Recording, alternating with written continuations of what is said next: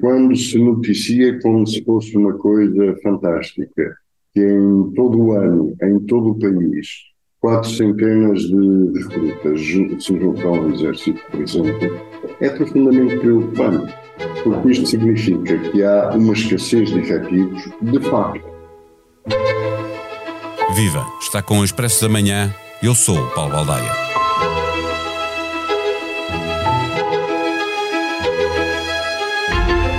Um em cada dez dos militares que estavam em exercício de funções deixaram as Forças Armadas em 2022. As entradas, nem de perto nem de longe, colmataram estas saídas extemporâneas e o efetivo reduziu-se em mais de 7%. Faltam militares em todos os ramos, mas é no Exército que mais se faz sentir a perda em valores absolutos. A falta de atratividade das Forças Armadas começa nos baixos salários, mas não se fica por aqui. Um dos sargentos que acaba de sair fala ao Expresso da má qualidade das instalações e dos equipamentos, da sobrecarga de trabalho e da falta de perspectivas. As Forças Armadas passaram a ser uma fonte de recrutamento até para as forças de segurança, mas muitos vão trabalhar para o setor privado fora do país. O governo olha para este problema como uma tendência que se verifica nas Forças Armadas de outros países e salienta a naturalidade com que se deve olhar para estes números depois de dois anos de pandemia que permitiram a prorrogação de contratos, notando-se a quebra depois desse período. Para fazer o retrato das Forças Armadas, vem ao Expresso da Manhã o jornalista Vitor Matos. O Expresso da Manhã tem o patrocínio do BPI. O portal BPI Apoios Públicos é o novo portal de consulta de informação para apoiar os investimentos da sua empresa. BPI, tudo sobre apoios públicos para a sua empresa. Banco BPI SA, registado junto do Banco de Portugal, sob o número 10. Viva Vitor Matos. Quando queremos salientar que há um problema de recursos humanos numa empresa ou numa instituição, usamos a expressão tem mais chefes do que índios. Eh, as Forças Armadas, eh, para além da falta de pessoal, eh, estão também com um problema de organização por desequilíbrio nos recursos humanos? podemos dizer que sim, sobretudo naquilo que tem a ver com a sobrecarga dos recursos, porque isto faz com que o facto de haver pouca gente na base faz com que aqueles que estão mais acima na hierarquia acabem por ter que fazer tarefas que não deviam fazer, mas também um, implica depois um grande esforço naqueles que estão na base a fazer as tarefas. Isto é muito notório, uh, enfim, também no Exército, mas, por exemplo, na Marinha, isto é absolutamente vital, porque, por exemplo, nos navios, uh, em vez de terem quatro quartos, quatro turnos passam a ter três, uh, os navios têm 80% do pessoal uh, em vez de estarem completos, o que faz com que haja uma sobrecarga daqueles que estão. Quer dizer, depois isto, as saídas na tropa, isto depois alimenta-se a si próprio. Portanto, o desgaste que as pessoas vão tendo, quer no exército, no, no, no, na marinha, na força aérea, uh, o desgaste que têm com a falta de descanso, com com, com o excesso de trabalho, vai, como numa empresa, faz com que as pessoas contribuam, que as pessoas depois também uh, se queiram ir embora. Portanto, a falta de pessoal alimenta e provoca uh, as próprias saídas que depois provocam um desgaste maior. Portugal pode falhar alguns dos compromissos internacionais com que está comprometido ou deve pelo menos comprometer-se, uh, evitar comprometer-se para lá do que já fez para evitar falhanços? Hum. Bom, quer dizer, Portugal neste momento tem, ao nível do Exército, e estamos a falar ao nível do Exército porque é o Exército que responde que com este nível de desgaste de, de pessoal e com este nível de, de saídas de pessoal, sobretudo ao nível das praças, estamos a falar de soldados e cabos, um, pode comprometer de certa forma, os compromissos que tem internacionais. Portugal, neste momento, tem, tem dois contingentes maiores, um na República eh, Centro-Africana e outro na Roménia, no Forward Advanced Force da NATO, uh, portanto, na fronteira leste, uh, por causa da guerra da Ucrânia. O que é que isto o que, o que, o que, o que, porquê é que isto é uma questão? porque não são os 220 ou os 200 militares que estão em cada um dos, desses cenários. Para cada militar que Portugal tem no estrangeiro, Portugal tem que ter três militares mais os, os, os serviços de apoio. Três militares porquê? Porque é preciso ter a força que está lá, no teatro de operações, a força que foi rendida e que está a descansar e a força que está a treinar para substituir a que está lá. Portanto, estes 400 militares eh, são, na verdade, eh, 1200. E se há 4.500 praças, 4.500 vá vamos simplificar, soldados, isto significa que é praticamente um terço da força do exército, ou da força combatente do exército, é mais do que um terço da força combatente do exército que está um, aqui uh, em causa.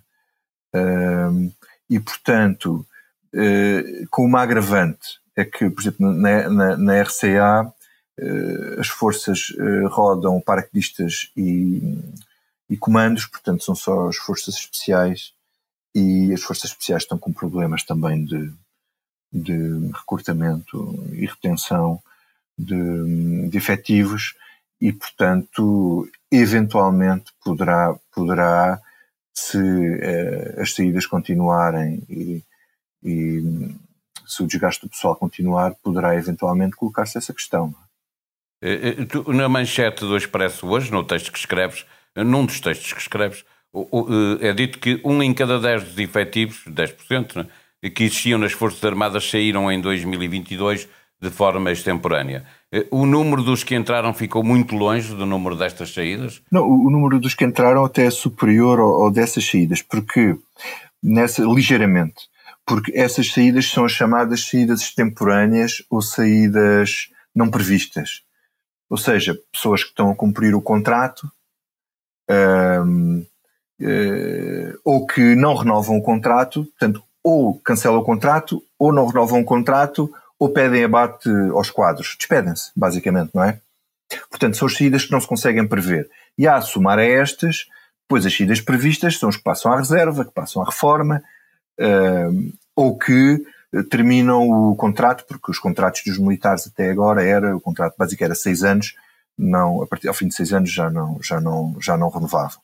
E, portanto, somando e isso é que leva dois, a uma diminuição de efetivos? Uma diminuição dos efetivos da ordem dos, dos 7%.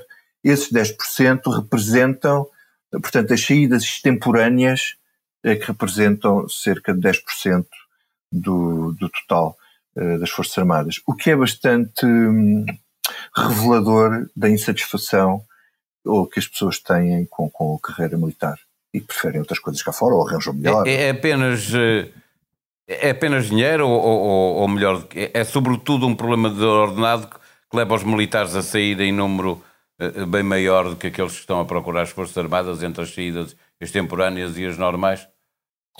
Um, a Marinha tem um estudo recente que nós demos há cerca de 15 dias, em que cerca de 63% dos. cerca de 63%, não, 63% dos militares que saem uh, dão como razão questões financeiras para, para se irem embora. E depois isso é conjugado com uh, aquilo que nós estávamos a falar há bocado, que é uh, o desgaste das funções.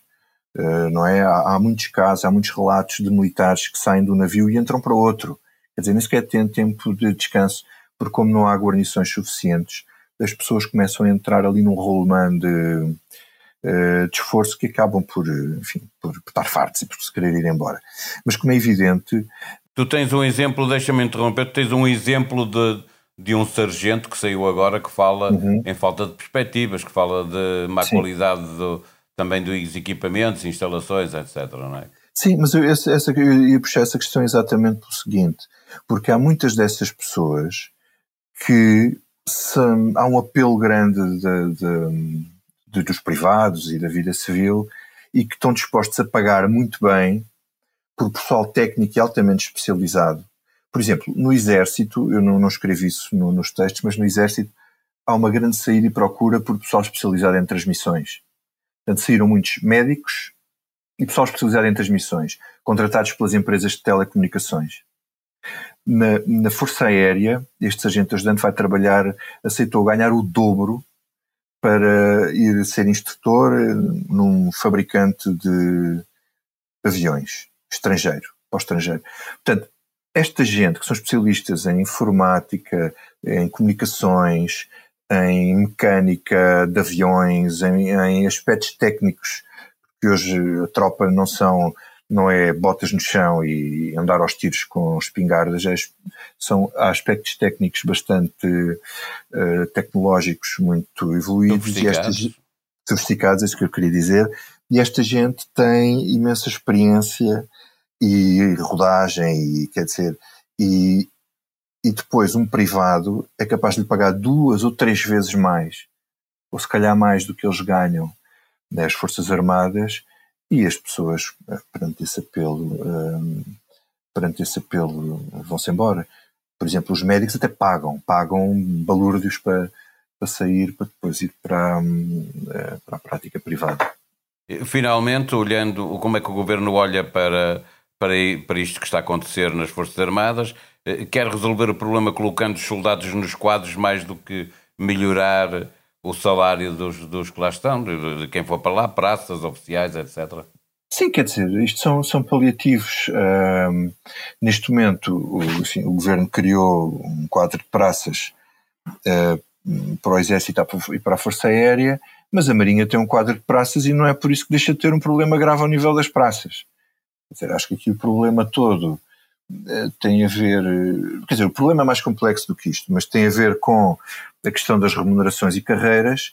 Não é por acaso que, por exemplo, um terço dos contratados que, saem do Exército uh, querem ir para as polícias, e nós sabemos como as polícias se queixam, e portanto, se os militares olham para os polícias que se queixam e se acham que é melhor que, para a vida deles do que a vida que tinham na tropa, portanto, vemos bem uh, como a percepção que eles têm da vida que têm na vida militar e como olham para as forças de segurança como uma carreira que vale a pena ter, estamos falados.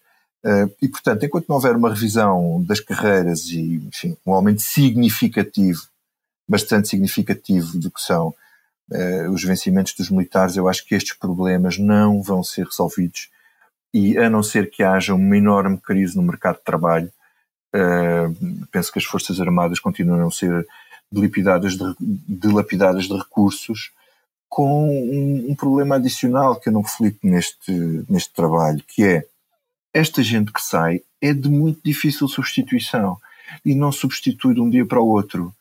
Porque mesmo que formem um técnico especializado para arranjar aviões, para, para tratar de sistemas sofisticados de navios, hum, essa pessoa demora tempo a ser formada, um ano, dois anos ou três anos, dependendo, do, do, dependendo da área, mas depois não tem experiência, ainda precisa de não sei quantos anos para ganhar experiência uh, no posto e naquilo que está a fazer.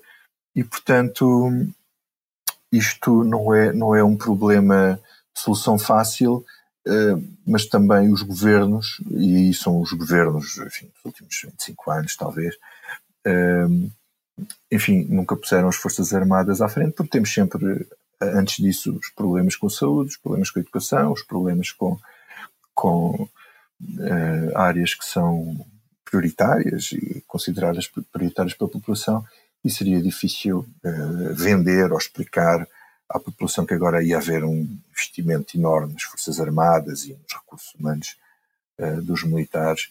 Uh, isso não é fácil de vender politicamente, não é? Sexta-feira, dia de nova edição do Expresso nas bancas, disponível igualmente online para assinantes. A manchete é o tema que tratamos neste episódio. Na próxima segunda-feira, o tema do Expresso da Manhã olhará para outro dos destaques desta primeira página: o lado negro de um bilionário, ascensão e queda de Armando Pereira. A história de um pobre homem que tudo fez para ficar rico. A foto em destaque é do parto de Guilherme, que nasceu quatro anos depois da morte do pai. Foi concebido por inseminação pós-morte. Fica a sugestão para ouvir o podcast Liberdade para Pensar, viagem até 2008 e uma conversa sobre a saúde do capitalismo, no otimismo moderado de João Duque e o pessimismo igualmente moderado de Francisco Louçã. A sonoplastia deste episódio apoio de João Martins. Nós vamos voltar na segunda-feira. Até lá, tenham um bom dia, um bom fim de semana.